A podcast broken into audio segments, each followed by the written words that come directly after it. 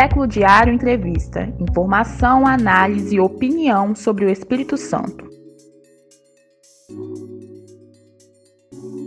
Olá, bem-vindo, bem-vinda, bem-vinde. Eu sou Vitor Taveira. Essa é mais uma entrevista do século, aqui diretamente do Centro de Vitória, Estúdio 42B. Lembrando que essas outras entrevistas você pode assistir aí no YouTube do Século Diário, nas plataformas de áudio como Google Podcast, Spotify. Curta, compartilhe, siga nossos canais e difunda aí a imprensa independente, alternativa, né? Hoje vamos trazer uma questão muito interessante, que é a luta dos professores pelo ensino superior, especialmente o ensino público. Convidada é a professora Júnia Zaidan, que é do Departamento de Línguas e Letras da Universidade Federal do Espírito Santo e atualmente presidente da Associação dos Docentes da UFS, a DUFS, uma entidade muito presente aí, né, em várias lutas da sociedade capixaba, especialmente chegando agora recentemente, né, do Congresso do Andes, que é o Sindicato Nacional dos Docentes do Ensino Superior, aconteceu de 6 a 10 de fevereiro lá em Rio Branco, no Acre. Ela estava falando que é uma cidade muito bonita, né? Sim. Poucos conhecem. Mas então, assim, bem-vinda, Júnia, e queria que você comentasse um pouco, para começar, da tônica desse congresso, como é que foram os debates, as principais decisões, porque é um, uma categoria muito forte, né? Com um poder de, também de, de influência, de um grande debate na nossa política educacional. Obrigada, Vitor. Primeiro, cumprimentar você, agradecer pelo convite e a todo mundo que está assistindo a esse programa Entrevista do Século. É, a gente chegou do Congresso no último sábado. O Congresso acontece anualmente, é a instância deliberativa maior do, do nosso Sindicato Nacional. A DUFES aqui na UFES é uma seção sindical do Andes Sindicato Nacional, que tem mais de 40 anos, né, o Andes. A gente faz nesse congresso, todo ano, a atualização do nosso plano de lutas, tanto para as instituições é, federais, estaduais, quanto municipais. Uhum é, institutos federais e Cefetes também. Então, acho que eu poderia dizer que entre as tônicas está, estão a luta por reajuste salarial. A gente tem categoria, uma categoria que tem sido estrangulada né, com congelamento, é, que já entra no seu sexto ano. É, o, o, o, reajuste anual que no, a, a que nós fazemos jus constitucionalmente tem sido usurpado de nós, né? Ou seja, não está se falando nem de aumento, de reposição. Só né, reposição inflacionária. Então, sem dúvida, foi um dos pontos que a gente debateu de como articular essa luta, manter. A gente abriu, a, por meio da nossa presidência nacional, a mesa de negociação na semana passada, é, em Brasília, e essa foi uma das pautas. Também, ah, bom, a gente teve um congresso é, que trouxe chapas para concorrer à eleição, também uma decisão importante a respeito da nossa vinculação ou desvinculação, permanência ou desvinculação da central sindical, e, e, também foi um uhum. ponto, a gente, a gente se desvinculou da CSP com lutas, é, mas entre as pautas da nossa, das nossas bandeiras, né, é, estão, por exemplo, é, a luta pela recomposição do orçamento das universidades também, é, e formas de enfrentamento que a gente tem, tem precisado cada vez mais construir coletivamente a, ao avanço da extrema direita no país, né? O caso de Aracruz ele realmente é, nos dilacerou, não é isolado nem na nossa uhum. história nem neste momento. Essa semana uma outra tentativa, né? Se não me engano, em São Paulo de um Sim. atentado, né? Com, usando o símbolo nazista. Sim. Quer dizer, continua dialogando com os mesmos signos, né? Sim, de imposição do pensamento único, autoritarismo, intolerância.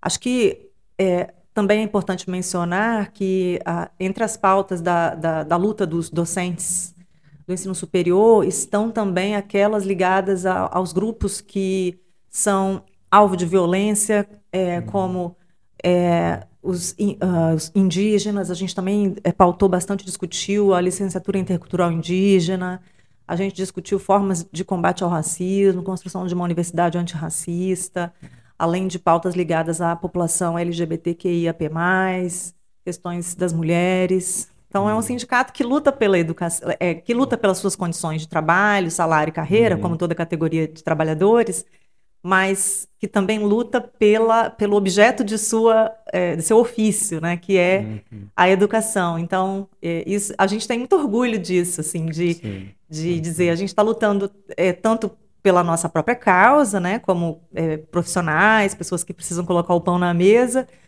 mas a gente amplia essa luta para além do que nos interessa diretamente, né? É, eu estava lembrando que a gente falou recentemente também com os pós-graduandos, né?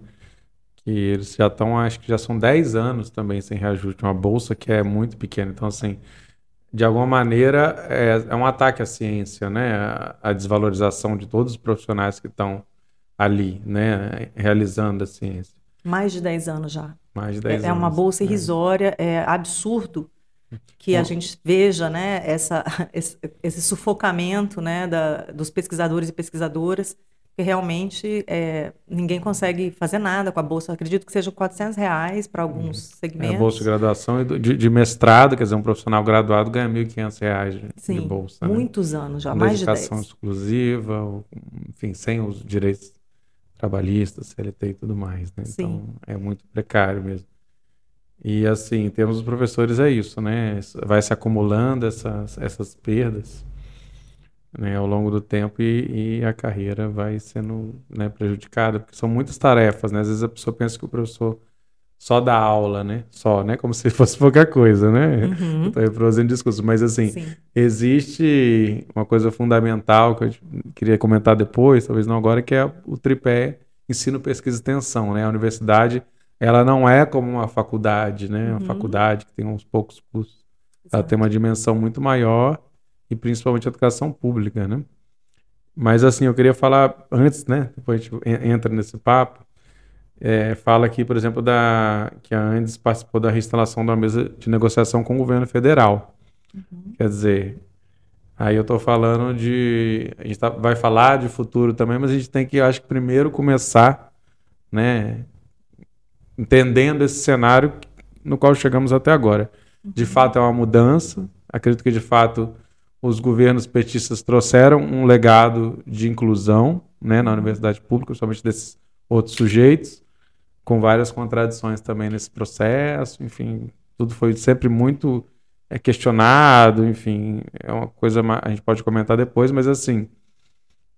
Ou havia umas, alguns avanços acontecendo e aí o governo Temer já começa realmente como uma ruptura, como uma, uma quebra que vai se aprofundar no Bolsonaro. Então eu queria saber assim, hoje, como é que você vê como estamos nas universidades é, públicas brasileiras, especialmente as federais? Qual que é esse legado do governo Bolsonaro?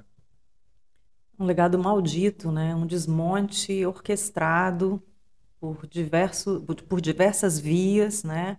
como a gente tem falado, por meio de uma política de terra arrasada. Então, não que a gente não é, estivesse experimentando antes de Temer uhum. também uma deterioração Exato. do serviço público brasileiro. É, mas não há questionamento de quão intensa foi uhum. a investida, muito, muito se aprofundou e ampliou das formas mais perversas é, durante o governo Bolsonaro.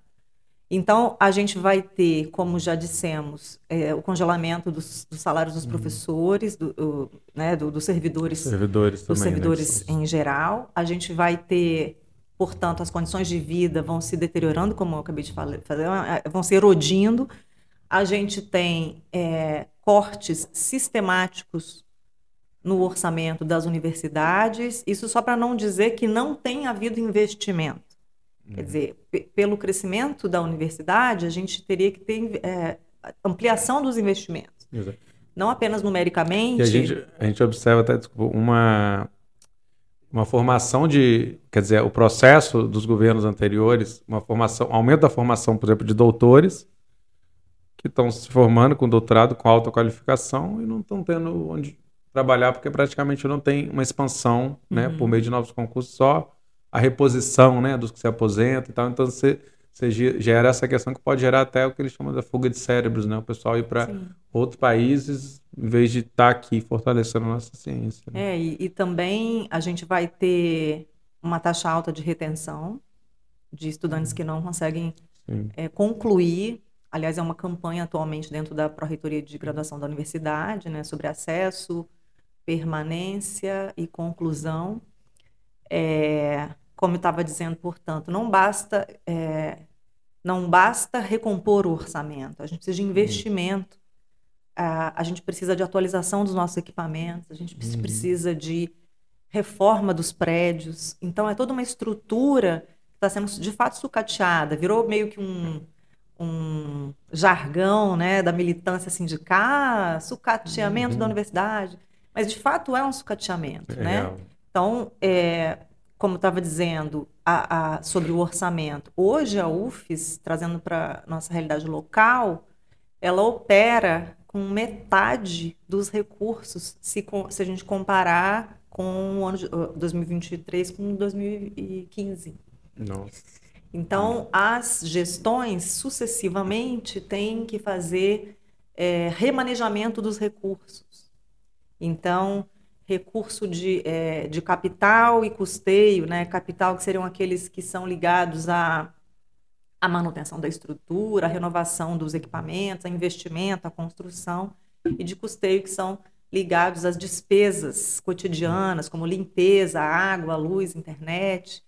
É, quer dizer, você tem que tirar. E isso tem acontecido na UFES rotineiramente. Uhum. Você retira o dinheiro do custeio, RU, por exemplo, restaurante universitário, e coloca. É, quer dizer, isso é, cobre, né? Para cobrir. O buraco. Exatamente. Como se você tivesse dentro de uma de um orçamento familiar, sei lá, já, já tentei falar uhum. isso em outro momento em entrevista, tirar dinheiro do leite, é, enfim, tirar o dinheiro da natação para pagar o leite. Eu não sei, estou uhum. falando um exemplo até, né, que muita gente não vai ter acesso nem à não, natação. Dá a entender, né? tem uma coisa que você não pode tirar, né, e que você... Sim.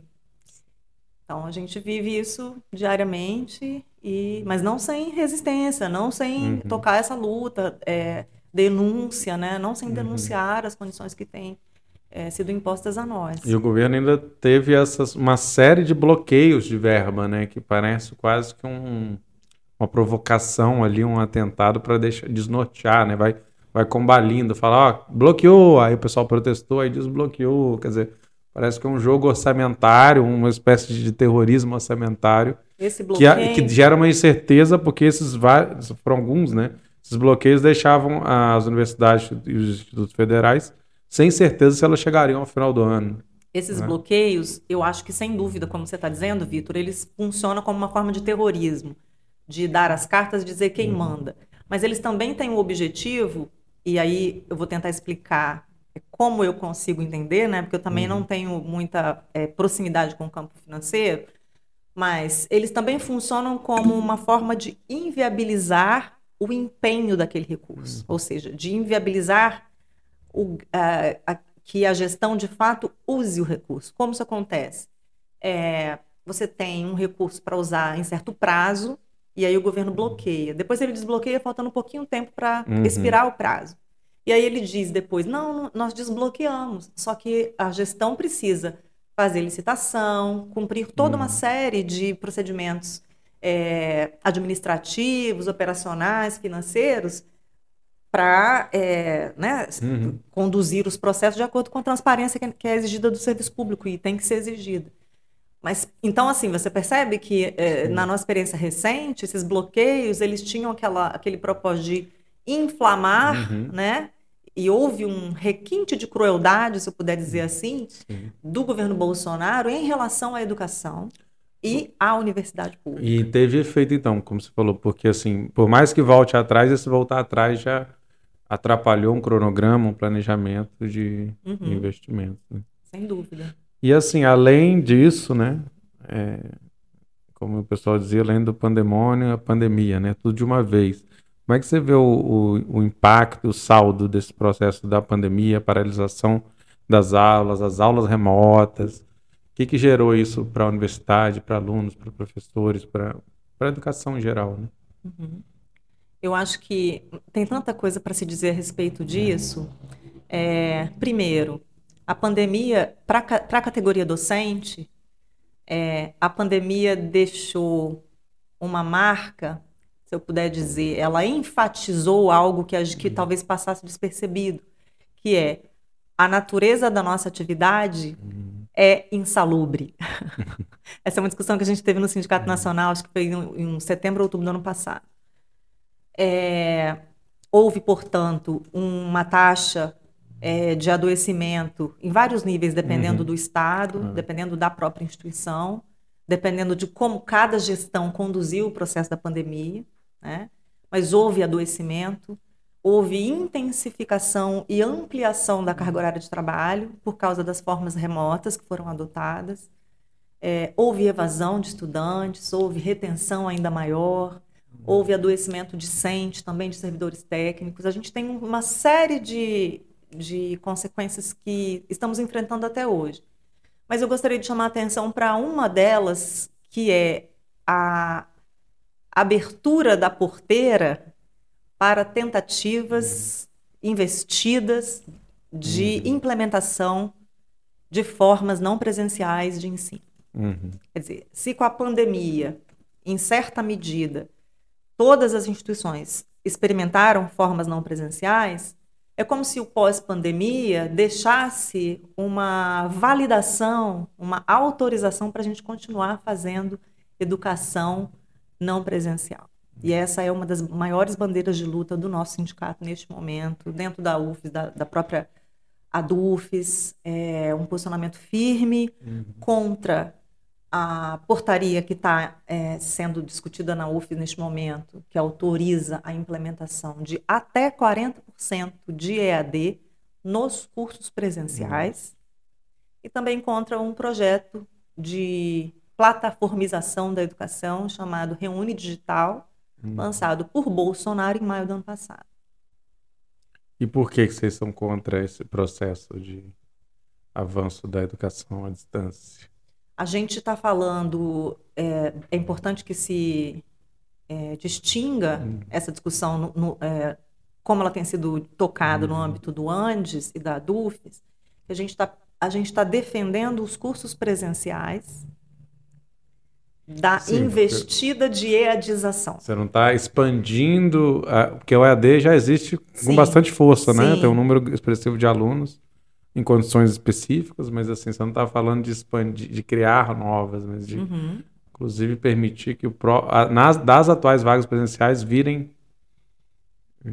A gente, a, gente, a, a gente levanta a presencialidade como um valor inegociável.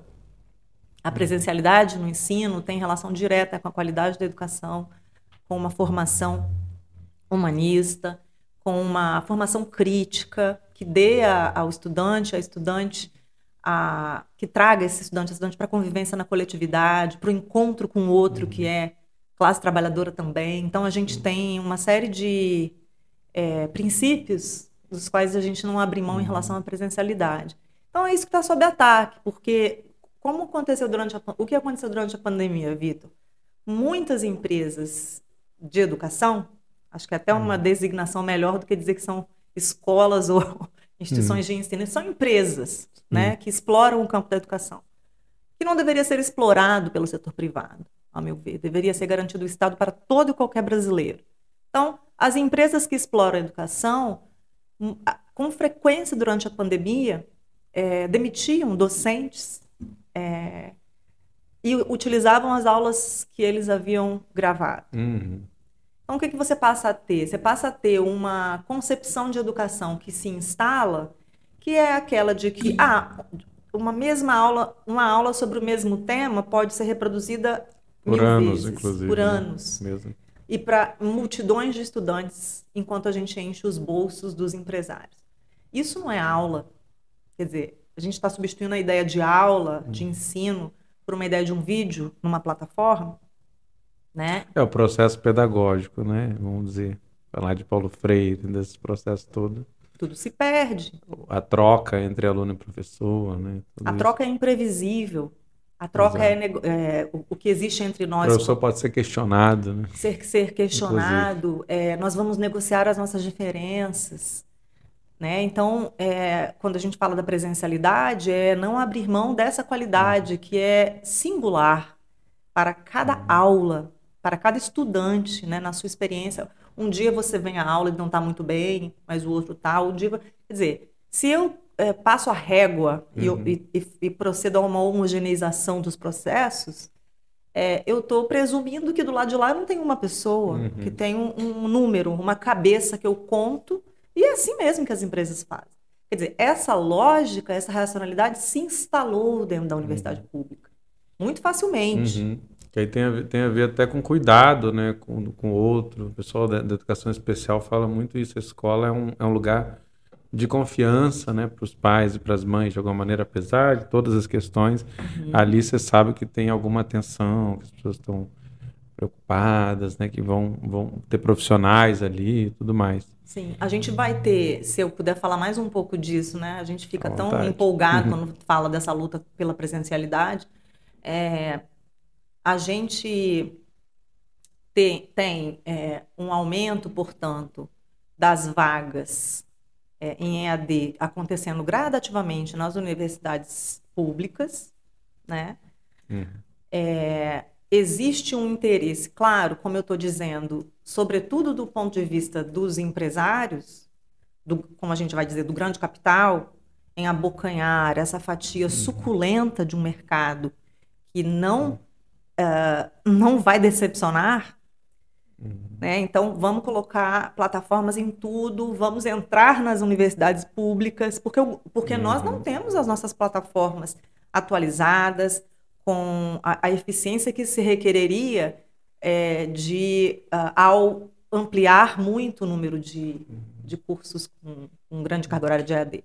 Então, de onde viriam? Viriam no setor privado. Então, além dessa sanha empresarial, a gente também vai ter um interesse dos gestores políticos, uh, sejam do governo, sejam dos, dos gestores das próprias instituições, como pró-reitores, reitores, não estou falando especificamente da UFES, mas uhum. também poderei estar falando no uhum. sentido de abrir o caminho para cumprir as metas do Plano Nacional de Educação, o PNE, que estabelece que até 2024, 40%, é, chegaríamos Agora estou esquecendo exatamente do, do, do, é um dado de alto que é 40%, 40% das matrículas do ensino superior seriam nas escolas, nas instituições, instituições públicas. Uhum. Hoje é bem abaixo. Hoje a gente tem cerca de 25%. Então, a gente não pode A grande chegar... expansão se dá no governo Fernando Henrique, né? Que, que dá Sim. a expansão da rede privada, né? É, a, a, gente, a gente não tem... Bom, vamos lá. Hoje a gente tem cerca de 75% dos estudantes, dos 8 ponto, quase 9 milhões de estudantes no ensino superior na rede privada. E a política do, é, do ProUni também é uma política do é. governo do PT que é, fortalece esse setor. Porque a gente teve sim expansão durante o governo de FHC, mas durante o governo Lula houve, injetou-se muito recurso público no setor uhum. privado por meio do ProUni, do ah, esqueci o nome do outro programa, enfim, é, que deu toda a o poder de bala financeiramente às uhum. instituições privadas, quer dizer, e esse recurso para as universidades públicas poderia ter sido né, muito uhum. é, importante. Essa razão 75-25, ela não foi assim sempre. Uhum. É, o governo Vanderlei, como eu disse, na verdade ele abriu as portas para esse processo de expansão, né? mas ele continua acontecendo Sim. de lá até aqui. É, antes do golpe de 64, a gente tinha uma razão diferente, era o contrário. Era o contrário. Era a grande maioria dos estudantes no ensino superior nas universidades públicas. É, então, ao longo dessa, dessas últimas décadas do século XX e esses primeiras, essas primeiras do século XXI, é, a gente foi experimentando uma, uma virulenta investida do capital internacional no nosso setor educacional. São os organismos internacionais, e eu vou dizer FMI, o Banco Mundial, a OMC, é, que têm diretrizes, são combos de medidas que eles estabeleceram desde 89, o consenso de Washington, uhum. Que deveriam ser implementadas nos países é, de capitalismo periférico. Como que foi isso no Brasil? No Brasil, todos os governos, desde 89, seguiram à risca as indicações do, dos organismos internacionais. O que, que significou isso? Redução do investimento do Estado na educação, uhum. redução do serviço público, ajuste fiscal. Todos os governos é, trouxeram o discurso do ajuste fiscal. Né? É, a retirada do Estado, aí eu estou falando em geral, né, mas talvez pudesse lembrar né, de alguns detalhes específicos da educação, mas a retirada gradativa do Estado das uhum. áreas é, das políticas sociais, da saúde, da educação, é, e a entrada do setor privado. Então, essas medidas todas foram é, impostas aos países periféricos do uhum. mundo, é, e o que a gente não viu no Brasil foi uma resistência efetiva no sentido de deter é, tanto que a gente tem essa alteração drástica no nosso cenário é, da educação pública. Exatamente. E aí eu, tava, eu queria falar assim, que voltando àquele papo do início, né, que eu mencionei, a universidade não é só um espaço de formação para o mercado, também é, né? Também é um espaço de formação para a ciência, né, de novos cientistas e especialmente de cidadãos críticos, né? A gente sabe, por exemplo, aqui no Espírito Santo o peso que a UFES tem, né? A universidade ela ocupa um papel, inclusive, assim, ali naquela região, Jardim da Penha, Goiabeiras, né? Uma, uma influência que você vê que nas férias muda Sim. o bairro porque é uma população muito grande, né? Uhum. Mas, assim, tem outros aspectos, inclusive, é, do fomento cultural, né? Tem um teatro, tem um cinema, enfim, cumpre seu papel, por exemplo, o RU, se você pensar, né? Na alimentação adequada, enfim, é toda uma uma engrenagem que gira, e aí o que eu estava falando era isso, ensino, pesquisa e extensão, como tripé, né? Uhum. Fundamental da educação pública, que é o que difere de outras entidades, inclusive universidades é, privadas, né? Uhum. É, passam a ter, né, como é o caso da UVV, que foi de centro universitário para universidade, a FAESA, se eu não me engano, hoje é um centro universitário, uhum. que é uma, uhum. são graus, né, até escalar, mas eles passam a ter certas obrigações. Sim. Talvez não cumpram tanto como contra a universidade pública, mas número de doutores, uhum. né, projetos de pesquisa, projetos de extensão.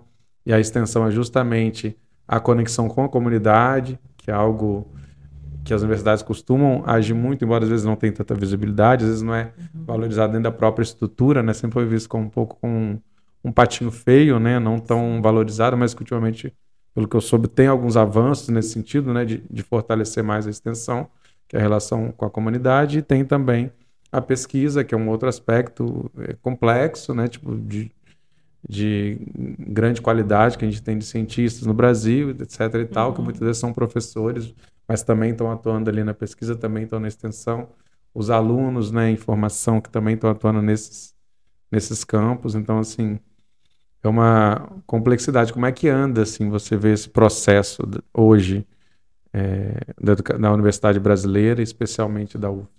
O tripé ensino, pesquisa e extensão está sob ataque há muitos anos. É justamente a, a possibilidade de você é, pensar a sociedade em sua complexidade, em sua diversidade, pluralidade, que a, a indissociabilidade da, da pesquisa, uhum. ensino e extensão pro, proporciona ao estudante. Daí, se eu puder voltar no assunto da, da, das plataformas, não ser possível uma educação de qualidade se a gente não pensa na presencialidade como um valor inegociável. Então, há muitos anos está sob ataque e é, a gente pode, a evidência disso, por exemplo, claro, a gente pode falar das bolsas de pesquisa congeladas, né, e que uhum. isso está inviabilizando a própria existência de pesquisadores dentro da universidade.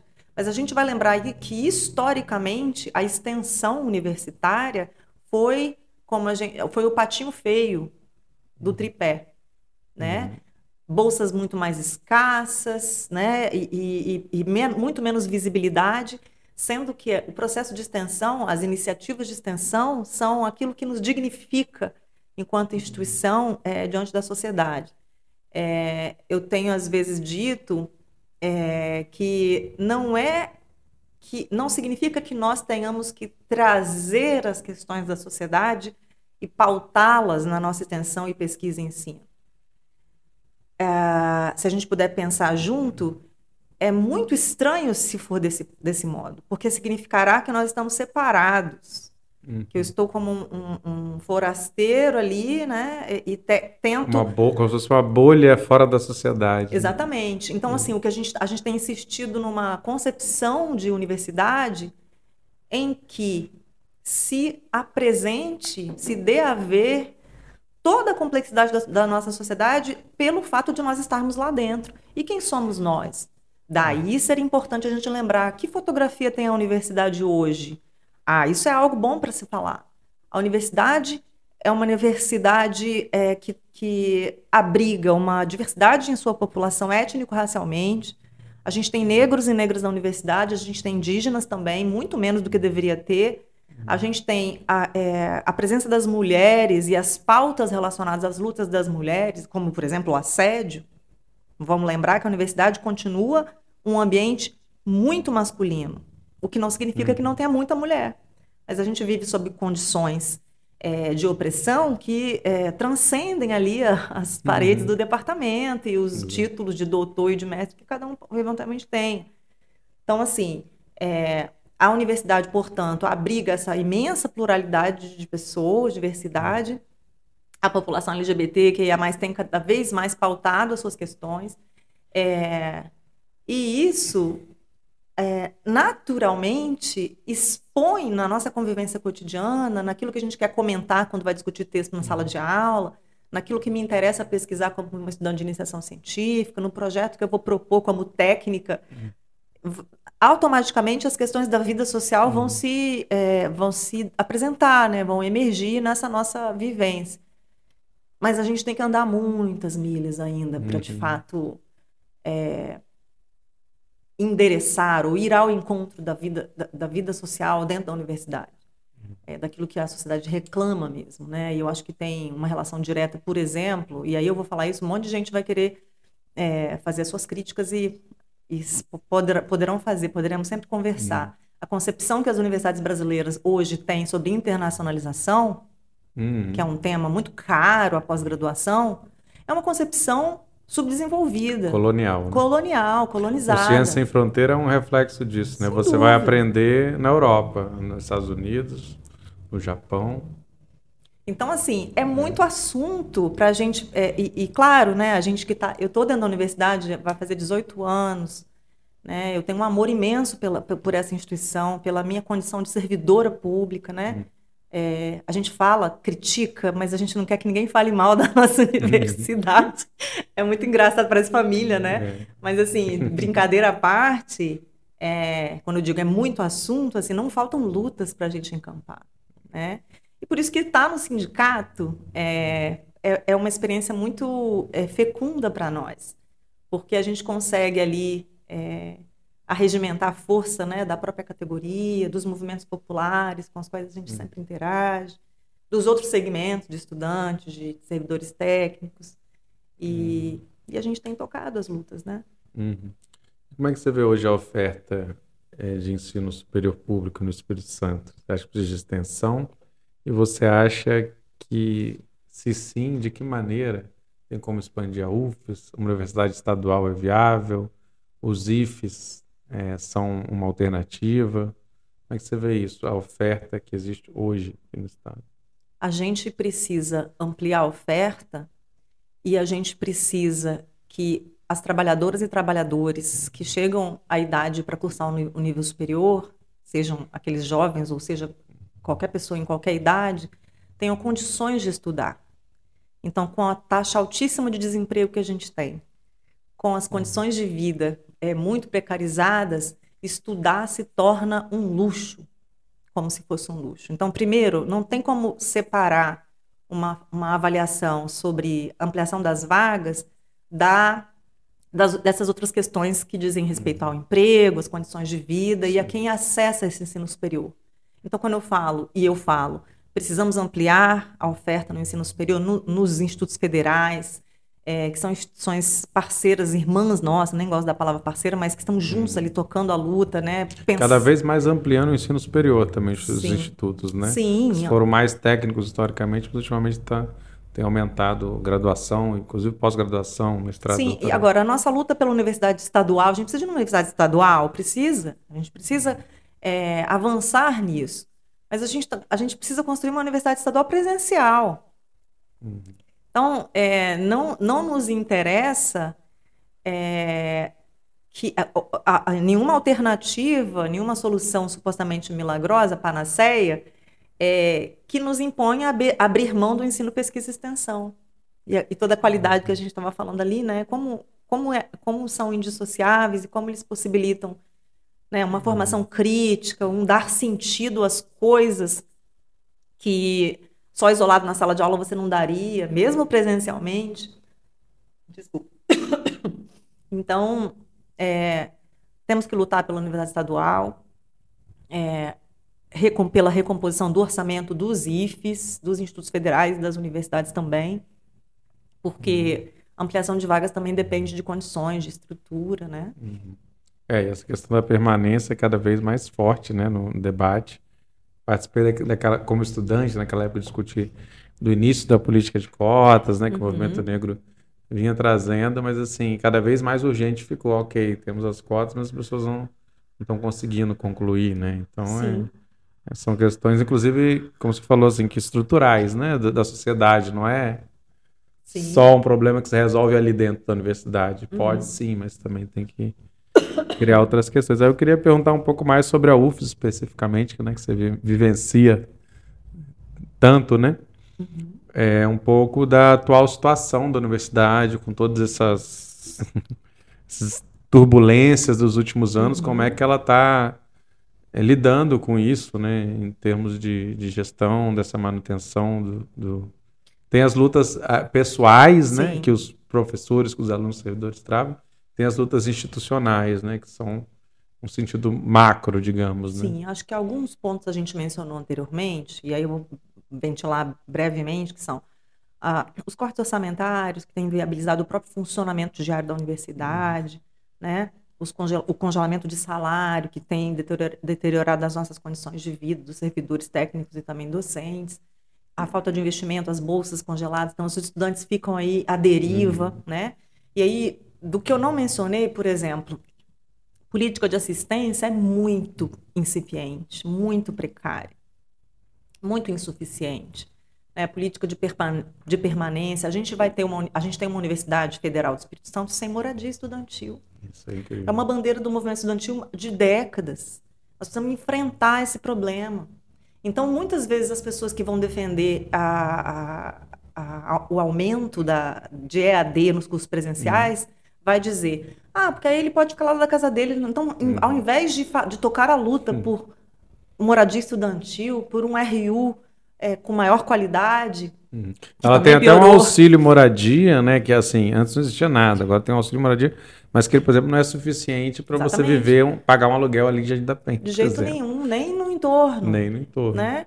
Então a gente vai é, abrir mão, a gente vai preterir a luta por uma, uma universidade melhor e cair na solução fácil, mas é uma grande ilusão, né? Então a gente vai ter essas questões é, dos estudantes. É, claro que eu estou fazendo um resumo aqui. Uhum.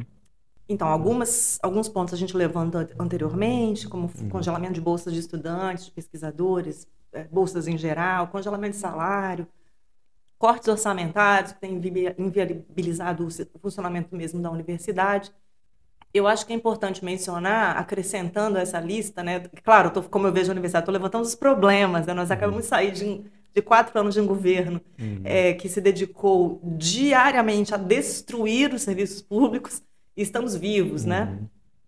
É, então, é, por exemplo, a gente vai ter é, uma política de assistência estudantil, política de permanência, que são muito precárias, mu são insuficientes. A gente fala de uma universidade que não tem sequer uhum. moradia estudantil. É uma bandeira de luta de décadas do movimento estudantil da UFES. É, então, a gente vai ter uma população discente, pauperizada cada vez mais, com dificuldades não só de acessar a universidade, mas de pe permanecer nela, de uhum. estudar e, portanto, de concluir os cursos. Né? Então, não podemos. É, é, o estudante é o que a gente tem mais de precioso, de mais valoroso. Então, a gente precisa dar atenção e fortalecer essa luta.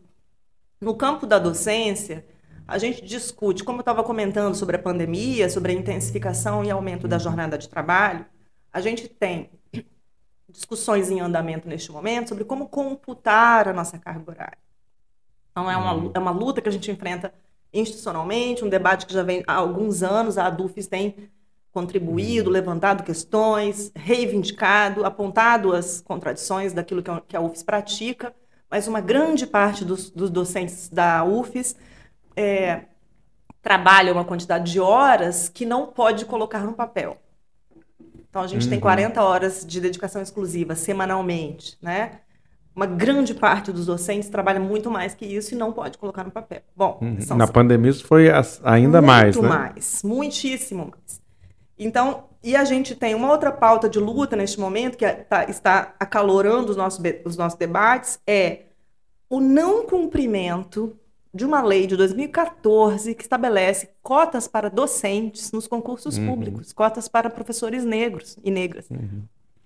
Inclusive a, a, a Sueli Carneiro teve recentemente, teve na Sim. DUFS, né, falando com os professores. Sim. Ainda é uma, uma luta, quer dizer, que está começando, né? Sim, está começando. Dessa inclusão. E, e, essa lei, ela foi feita com prazo de validade de 10 anos. Ela expira ano que vem, em 2024. Nossa. Então a gente está perguntando para a UFES quais são os, as conclusões dos, dos trabalhos de uma comissão que foi constituída em setembro de 2022, hum. apenas. Portanto, quantos anos depois que a lei Nossa. já tinha sido promulgada? Seis anos. Hum. É uma comissão que tem várias pessoas em sua constituição, todas ligadas à administração central da UFES. Uma dessas pessoas é o uhum. professor querido, respeitadíssimo Gustavo Ford. Quer dizer, e aí? O que, que a comissão fez? O que, que ela já decidiu? Que encaminhamentos ela está dando? Nós precisamos implementar antes que, que se expire o prazo.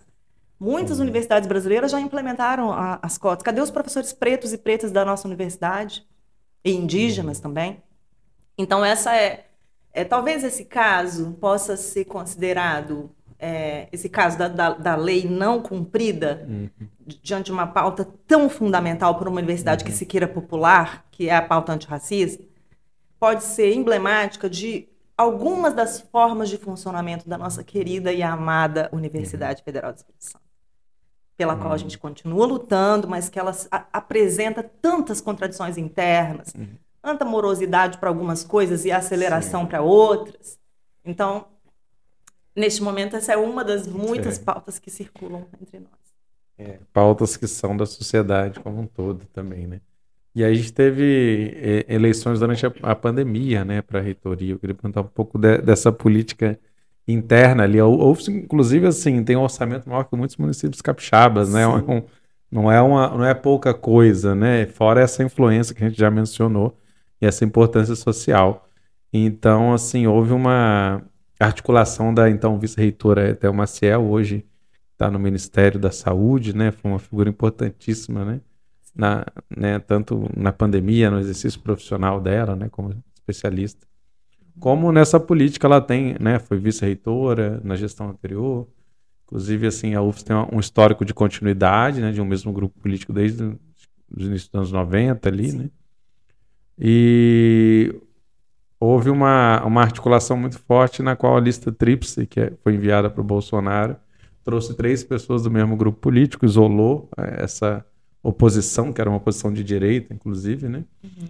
Mas aí o, o, né, o nosso birrento ex-presidente Jair Bolsonaro não escolheu Etel, que foi o mais votada, que era, na verdade, quem estava representando esse projeto político, e, e, indicou o Paulo Vargas, né, que era, era um aliado né, também.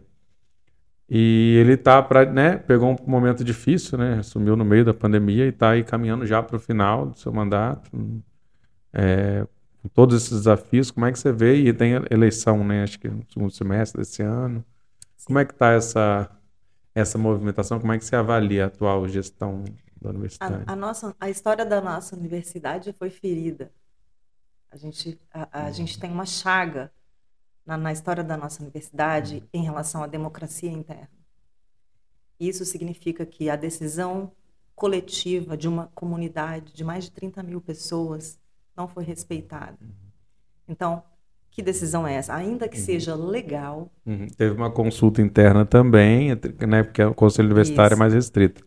A consulta ampliada também até venceu com uma margem significativa. Exatamente. Então, assim, o processo eleitoral dentro das universidades federais, ele é todo complexo e precisa ser revisto uhum. e é, como eu sempre digo, é uma casa de marimbondo uhum. na qual ninguém quis mexer desde a uhum. Constituição uhum. de 89. Que casa de marimbondo é essa? É que o processo eleitoral nas universidades, ele começa nas universidades, mas ele não termina nas universidades. E essa é uma bandeira de luta do, de luta do Anti-Sindicato Nacional. Para que os processos comecem e terminem na universidade. Que ela dê, dê ao presidente o nome do seu reitor.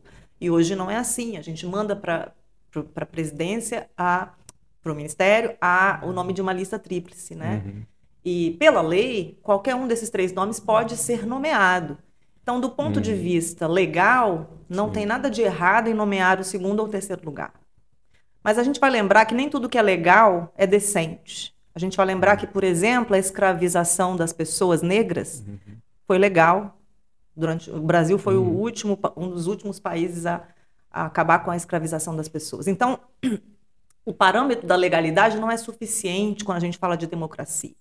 E embora a, o reitor nomeado por Bolsonaro não possa ser chamado de um interventor à moda uhum. dos demais interventores nomeados em outras instituições, o que acontece na Universidade Federal do Espírito Santo desde 2020 é uma intervenção.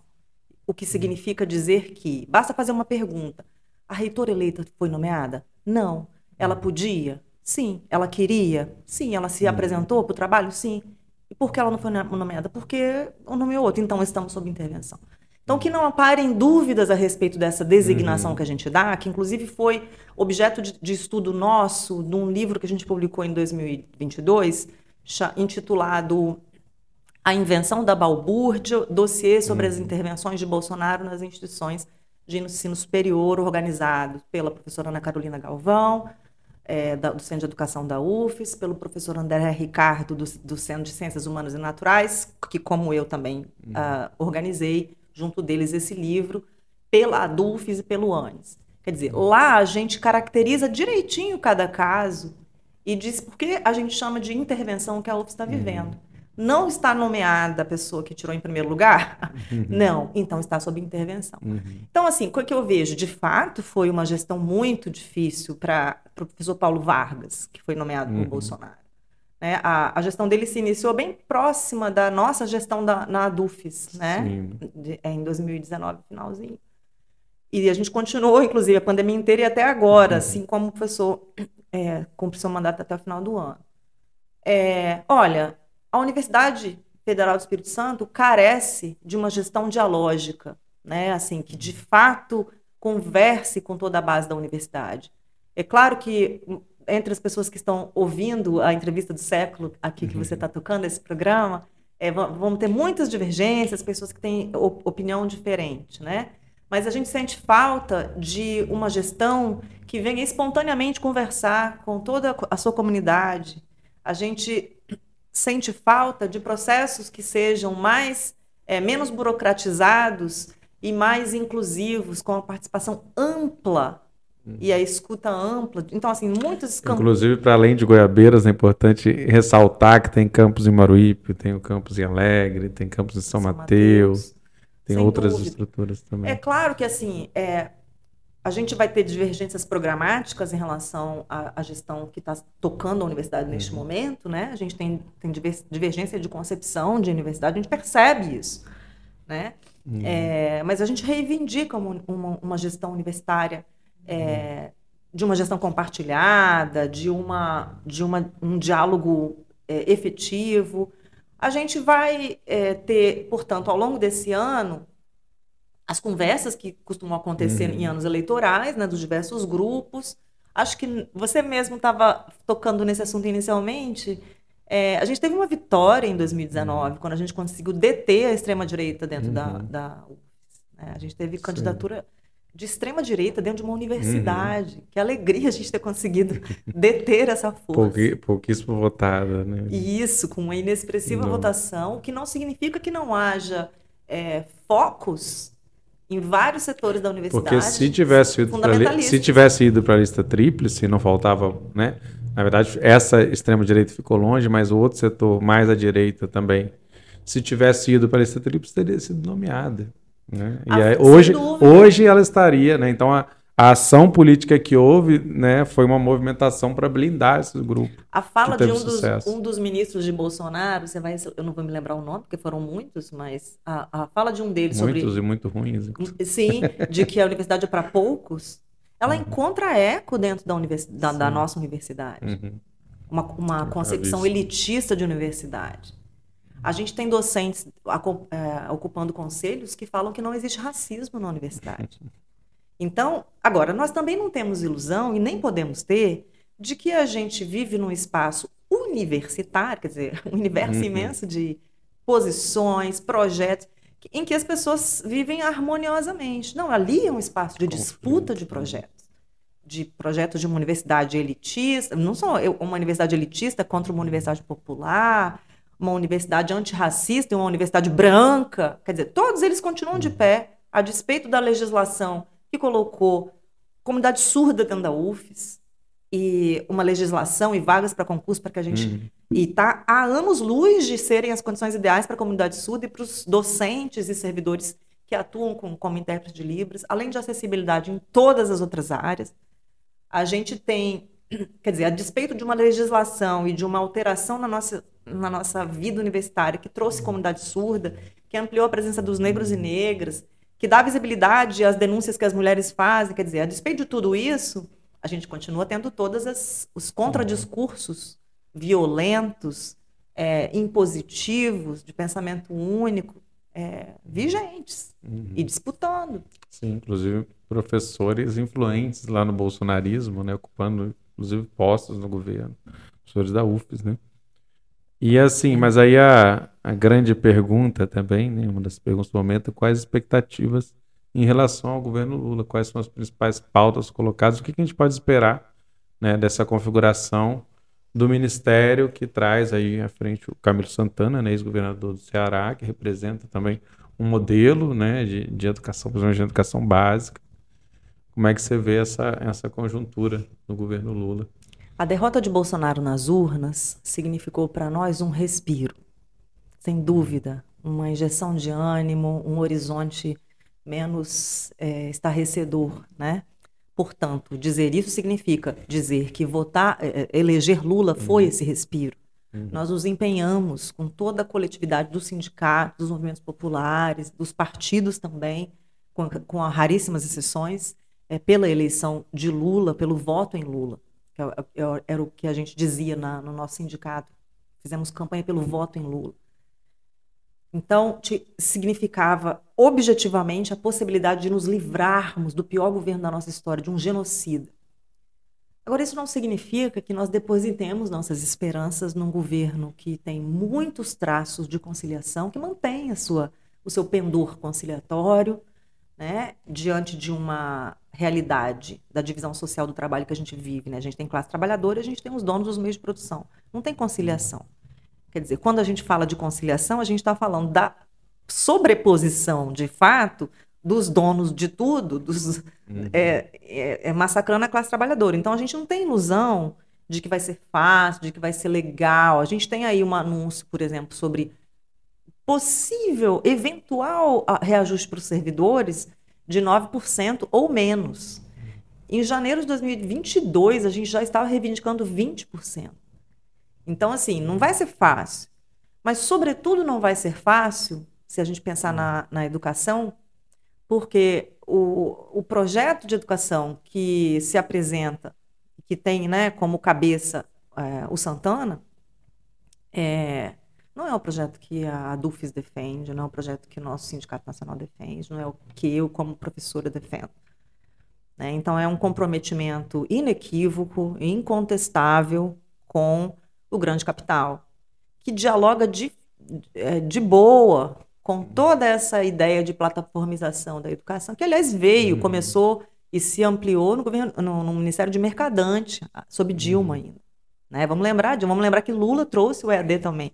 Que tem como atrás. grandes agentes as fundações, né? Fundações de bancos e grandes empresas privadas. Sim, que, que, que, dan- que, que atuam segundo a cartilha desses organismos internacionais que, que mencionei anteriormente na nossa conversa, né, que desde da década de 90 ditam as regras no, na periferia do, do capitalismo. Uma, né? uma visão também individualizante, né? Do, Sim. Digamos, do, do aluno, meritocrática, né? Meritocrática, você... que responsabiliza o estudante pelo seu eventual sucesso ou fracasso, e, portanto, é, é, retira esse sujeito, o ensino não presencial tá, faz isso, uhum. retira esse sujeito da convivência com a diferença, retira esse sujeito da convivência com o seu igual, que lhe dá a liga, uhum. né, de nos percebermos como membros da mesma classe, que é a classe uhum. trabalhadora. A percepção das contradições, né, de forma mais aguçada, como ferramenta de Sim. transformação, né, de experiência. Sim. Então, to toda a mentalidade, a racionalidade que, que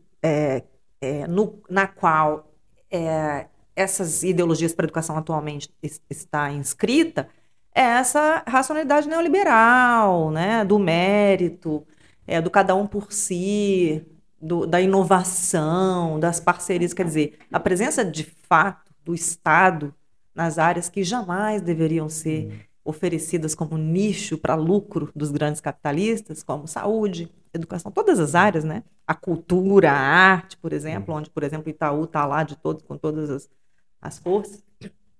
É... Agora eu perdi o fio da meada da, da estrutura que eu estava construindo, mas enfim, para dizer que a, a racionalidade que está colocada, né, é de é de um afastamento, de um isolamento do sujeito dessas convivências, né? E a gente tem um outro projeto de universidade, de educação, né? Mas teremos pelo menos a mesa de negociações. Exatamente, né? O que não existia, o diálogo não existia, agora ele existe em condições. É. Aí, Mas assim, vamos lá, né, disputa, Vitor? né? Adianta a gente ter diálogo se a gente já sabe qual vai ser o final da história? é, é claro que queremos, nós não vamos abrir mão Uhum. da mesa de negociações, a gente não vai abrir mão de podermos lutar, né, sem sermos Uhum. criminalizados por sermos militantes. Né? A gente teve é, está sob ataque, o sindicalismo está sob ataque há muitos anos, por exemplo. Né? Uhum. Então não vamos de fato é, desvalorizar né, a, a, a, possibilidade de reivindicarmos, de, de criticarmos o governo. Né? Que bom que podemos fazer isso. Né? Eu, pessoalmente, é, tenho imensa admiração por Lula imensa. Sou daquela que chora quando o Lula fala. É uma figura política extraordinária, extraordinária. não dá pra negar, né? Vi Lula mais de uma vez, uma delas foi aqui na Costa Pereira antes dele ser preso. Quando ele saiu da prisão, hum. deu aquele discurso tipo Fidel Castro, de não sei quantas horas. O da Jararaca? Agora eu não tô lembrada. Eu lembro que eu assisti, eu chorei. Então, assim, isso é uma coisa. Outra coisa é a gente depositar as nossas esperanças, tendo, né, é, com toda a, com toda a, a a consciência que os anos nos dão, né? Eu tô com 50 anos de idade, eu acho que é tão bom a gente poder ler uh, o que acontece conosco, né? Se, se aperceber, né? E do que, da construção que a gente tem feito, uhum. de como o nosso país tem se, é, se conduzido e sido conduzido, né? É, o pensamento crítico também não permite a gente tem uma visão estática, né, de que Uhum. essa alternância de poder por si só vai transformar a realidade. Tem né? muito um, trabalho a ser feito. É muita coisa e é uma, uma disputa permanente ali, né, dentro das instituições e para fora delas também. Sem dúvida. Bom, agora vamos trazer o nosso momento cultural, né? Feitando esse papo tão bom, tão interessante, tantos elementos, que é justamente, vou aproveitar, foi no ano passado, né, o, Uhum. o livro Guia Anônima, Júnior Zaidan, a própria aqui. Então vou aproveitar para comentar um pouco, né, porque a gente já esteve aqui falando de literatura capixaba, aí aproveitei Uhum. o ensejo, falei, Júnior, traz seu livro aqui, vamos dar uma pincelada, falar um pouco dessa produção, né, já que você é da área da- das letras, e é um livro para editora Cousa, né, com a Fina, Fina Produção, Produções, né? Isso. que saiu ano passado e é uma dica aí também literária para o pessoal. Queria que você comentasse rapidinho dessa, dessa produção, uma série de contos, né? Muito, foi muito, foi muito um ano muito feliz assim de 2022 por ter publicado minha primeira publicação de criação literária. Que demorei muito para, como dizia uma aluna minha, né, botar para jogo a escrita literária. Demorei muito para botar pra, a botar para jogo a escrita literária. É, e foi maravilhoso é, ter a leitura de muitos amigos e amigas antes de publicar o livro e organizar né, essa coletânea de 17 contos. Esse número 17 tinha uma relação direta com o número de Jair Bolsonaro, que depois passou para 22. Então, é só para dizer que, como seria, como é inevitável, uhum. né? O livro traz muito da minha própria vida, de militância, de mulher. Tá de... devendo cinco, cinco contos Tô agora. Tô devendo cinco contos, é. Próxima edição ampliada. Se ele não mudar de número de novo. É verdade, é verdade. saiu pela editora Cousa, com produção da, da, da produtora Fina com a arte maravilhosa de Luciano Feijão, esse Nossa. querido que, inclusive, está expondo seus trabalhos aqui. No Mais, né? Tem a exposição mais. rolando ali no Museu de Arte Espírito Santo Centro de Vitória. Com o trabalho de diagramação de Werlen Castro, que por si Muito só bonito. também é um trabalho artístico. Ah, esse, esse livro foi viabilizado é, pelo edital da Secretaria de Cultura, pela Secult. Ele foi contemplado com um prêmio é, em é, 2021 ele, ele, eu inscrevi esse uhum. trabalho no, na, na, no edital da Rubem Braga, é, só que demorou um pouco, aí eu reinscrevi é, no, uhum. no, da Secult, mas ele uhum. ganhou prêmio nos dois, mas foi executado somente com um, porque não pode, né? Sim. Tem algum, duas traduções também, né? Isso, aí é, a gente, a tradução faz inglês. parte da minha vida e eu, eu uhum. quis também trazer para o livro é, duas traduções de dois contos, que foi feita em parceria com a minha querida Maria Bernadette Morosini, minha comparsa. E tá aí, se você quiser adquirir o livro, você tem no catálogo da Cousa, na internet, vai no meu Instagram que também tem a, a, um link para o Beacons, lá onde eu também disponibiliza. Vou lembrar também que a invenção da balbúrdia, o livro que você comentou, né, sobre a educação superior, está tá disponível no site da DUF, né, gratuitamente. Uhum. Então a gente vai colocar também os links na descrição aí do, do podcast, do YouTube, para a galera acessar, né, tanto a literatura como esse, essa escrita mais crítica aí da, sobre educação. E é isso, obrigado, Júnior, pelo papo, né? Júnior aí da professora da UFES, atual presidenta da ADUFES, da Associação dos Professores. E essa foi mais uma entrevista do século, com a apresentação de Vitor Taveira, apoio técnico aqui de trás do Cauã, Elmer, o invisível, que vocês não veem, mas está sempre aqui trabalhando. Então, a gente volta em breve aí com mais temas importantes para a gente pensar o Espírito Santo. Acho que a educação é uma, educação pública, educação superior. E aí, você que vai ficar com saudade, não vai aguentar o próximo episódio, já entra todo dia séculodiário.com.br. Tem notícias diárias, análises, informações, sempre com a perspectiva crítica né, que o jornal traz. Então é isso, compartilhe também fortaleça a nossa imprensa independente. Até mais. Obrigada. Tamo na Valeu. luta.